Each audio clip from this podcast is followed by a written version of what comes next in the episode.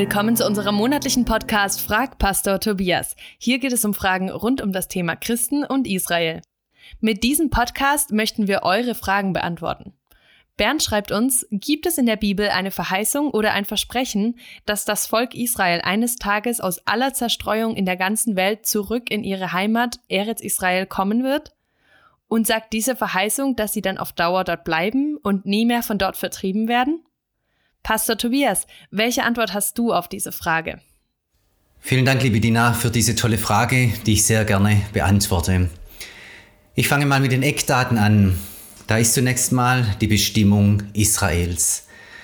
Wenn wir in 1. Mose 12, Vers 1 bis 3 lesen, und das ist nun mal dieser Grundtext, die Magna Carta Israels, dann ist dort zu lesen, dass Gott Abraham eine dreifache Verheißung geschenkt hat.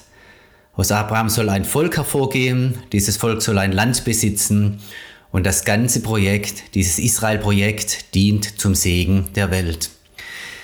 Damit ist klar, was von Gott her Sache ist. Auf diesem Volk und vor allem auch auf diesem Land liegt eine Bestimmung, liegt die Hand Gottes. Ähnlich sieht es aus mit der Erwählung Israels. Wenn wir in 5. Mose 7 die Verse 6 bis 8 lesen, dann finden wir dort die Erwählung Israels. Gott erwählt Israel als sein Eigentumsvolk aus allen Völkern heraus, die auf Erden sind. Diese Erwählung hat Bestand, das kann man in Römer 11 finden. Dort wird eindeutig festgehalten, dass Gott diese Erwählung nie wieder zurückgenommen hat, also liegt auch auf Israel, auf dem Volk und dann auch auf dem Land eine Erwählung. Die Geschichte Israels lief sehr holprig ab, da kam es oft zu Gericht und zu Unheil. Aber auch hier haben wir Verheißungen, dass das Gericht und die Unheilszeit enden werden. In Lukas 21, Vers 24 heißt es, dass Jerusalem zertreten wird, bis die Zeiten der Nationen erfüllt sein werden. Also irgendwann wird die Zeit der Nationen vorbei sein und dann wird Jerusalem im alten Glanz erstrahlen. Eine ähnliche Verheißung finden wir in Matthäus 23, Vers 39, aber auf das Land gemünzt. Dort sagt Jesus, dieses Land wird euch öde gelassen werden, aber nur bis zu einem bestimmten Zeitpunkt, bis ihr nämlich sprecht, gelobt sei, der da kommt im Namen des Herrn. Im Hebräischen ist das eine Willkommensformel und der da kommt im Namen des Herrn ist der Messias. Wenn also die Juden den Messias, Jesus, wenn sie ihn erkennen und annehmen werden, dann wird auch das Land in alter Frische und vielleicht in ganz neuer Herrlichkeit erstrahlen. Diese öde Zeit wird vorbei sein. Israel wird wieder aufblühen. Eine dritte Verheißung dieser Art findet sich in Römer 11, Vers 25 und 26. Da ist von einer Verhärtung die Rede, von einer Verhärtung, die auf den jüdischen Herzen liegt, nämlich dem Messias, dem Evangelium Jesus Christus gegenüber. Und Paulus sagt, diese Verhärtung ist einem Teil Israels widerfahren, bis die Vollzahl der Nationen hineingekommen sein wird, hineingekommen sein wird ins Reich Gottes. Dann wird diese Verhärtung komplett abfallen. Sie wird nicht mehr existieren und Israel wird zu Jesus Christus, zum Messias, zum Evangelium durchbrechen. Wir haben also Gericht und Unheil in der Geschichte Israels, aber Gericht und Unheil werden enden über Jerusalem, über dem Land Israel und über den jüdischen Herzen. Die innere Erneuerung wird stattfinden und die äußere Wiederherstellung wird kommen. Beides gehört zusammen. Es gibt in der Geschichte Israels natürlich auch Verheißungen, die längst erfüllt sind. Da kann man zum Beispiel an Daniel 9 denken. Daniel liest den Propheten Jeremia im 25. Kapitel den Vers 11 und ist ganz elektrisiert. Denn dort steht, dass das babylonische Exil nur 70 Jahre andauern wird. Diese 70 Jahre sind in der Zeit Daniels längst vorbei und Daniel merkt, Mensch, da muss etwas geschehen. Es drängt ihn ins Gebet, er hält Gott diese Verheißung vor, er bittet darum, dass Israel zurück darf in sein Land und tatsächlich, nach 70 Jahren können wir es nachlesen, dass dieses babylonische Exil zu Ende geht und Israel in sein Land zurück darf. Doch Israel hat auch diese Verheißungen, die längst erfüllt sind, aufgeschrieben, dokumentiert und bewahrt. Dahinter steht nämlich ein besonderer Gedanke, dass so eine Verheißung ja auch in gewisser Weise eine Offenbarung Gottes beinhaltet. Was Gott einmal gesagt und getan hat, das möchte er gerne tun. Das tut er vielleicht ein zweites und ein drittes Mal. Dahinter steht im Prinzip, dass diese Verheißungen, die einmal stattgefunden haben, sich wiederholen können. Ganz besonders deutlich ist das beim Propheten Jesaja zu finden, der von einem zweiten Exodus spricht. Dieser zweite Exodus meint die Rückkehr nach Israel und die endgültige und ewige Wiederherstellung Israels. Und Jesaja sagt, Gott hat damals Israel aus Ägypten herausgeführt. Das war ein ganz besonderes Ereignis und genau dieses Ereignis ist gleichzeitig so etwas wie eine Prophetie oder eine Universalverheißung, dass Gott sein Volk, wann immer es in Bedrängnis und Zerstreuung gerät, am Ende doch zurückbringen wird in das Land seiner Bestimmung, in das Land der Verheißung. Schauen wir uns einige Verheißungen etwas genauer an. Man kann feststellen, dass Verheißungen, die erfüllt sind, manchmal doch noch einen Überschuss haben, eine größere Dimension, die eben noch nicht erreicht und verwirklicht ist. Als Beispiel bringe ich mal Jeremia 30, Vers 3, das lese ich euch vor. Da heißt es, denn siehe, es kommt die Zeit, spricht der Herr, dass ich das Geschick meines Volkes Israel und Juda wenden will, spricht der Herr. Und ich will sie wiederbringen in das Land, das ich ihren Vätern gegeben habe, dass sie es besitzen sollen. Gott will das Geschick seines Volkes wenden, das Geschick im Exil, in der Fremde zu sein.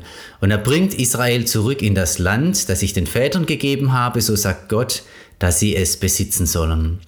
Man könnte nun gut sagen, diese Verheißung ist erfüllt worden, als Gott Israel aus dem babylonischen Exil zurückgeführt hat. Jetzt gehen wir zwei Kapitel weiter und finden dort etwas ganz Ähnliches, aber doch auch entscheidend anders. Dort heißt es in Jeremia 32 ab Vers 37, Siehe, ich will sie sammeln aus allen Ländern, wohin ich sie verstoßen habe, in meinem Zorn, Grimm und großem Unmut, und ich will sie wieder an diesen Ort bringen, dass sie sicher wohnen sollen. Sie sollen mein Volk sein, und ich will ihr Gott sein. Genau diese letzte Aussage, Sie sollen mein Volk sein und ich will ihr Gott sein, ist so etwas wie eine Zielbestimmung für Israel.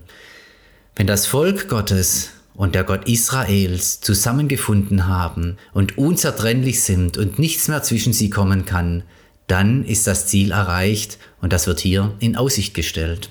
Das ist momentan natürlich noch nicht verwirklicht. Dann heißt es weiter, und ich will ihnen einerlei Sinn und einerlei Wandel geben, dass sie mich fürchten ihr Leben lang. Da kommt eine Ewigkeitsdimension rein, auf dass es ihnen wohlgehe und ihren Kindern nach ihnen.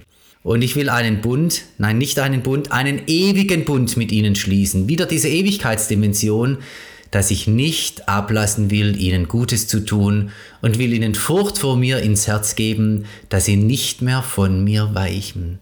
Da passiert etwas, was auf Dauer angelegt ist, was Bestand hat. Es soll meine Freude sein, ihnen Gutes zu tun, und ich will sie in diesem Lande einpflanzen in beständiger Treue, wieder diese ewige Beständige, von ganzem Herzen und von ganzer Seele. So spricht Gott.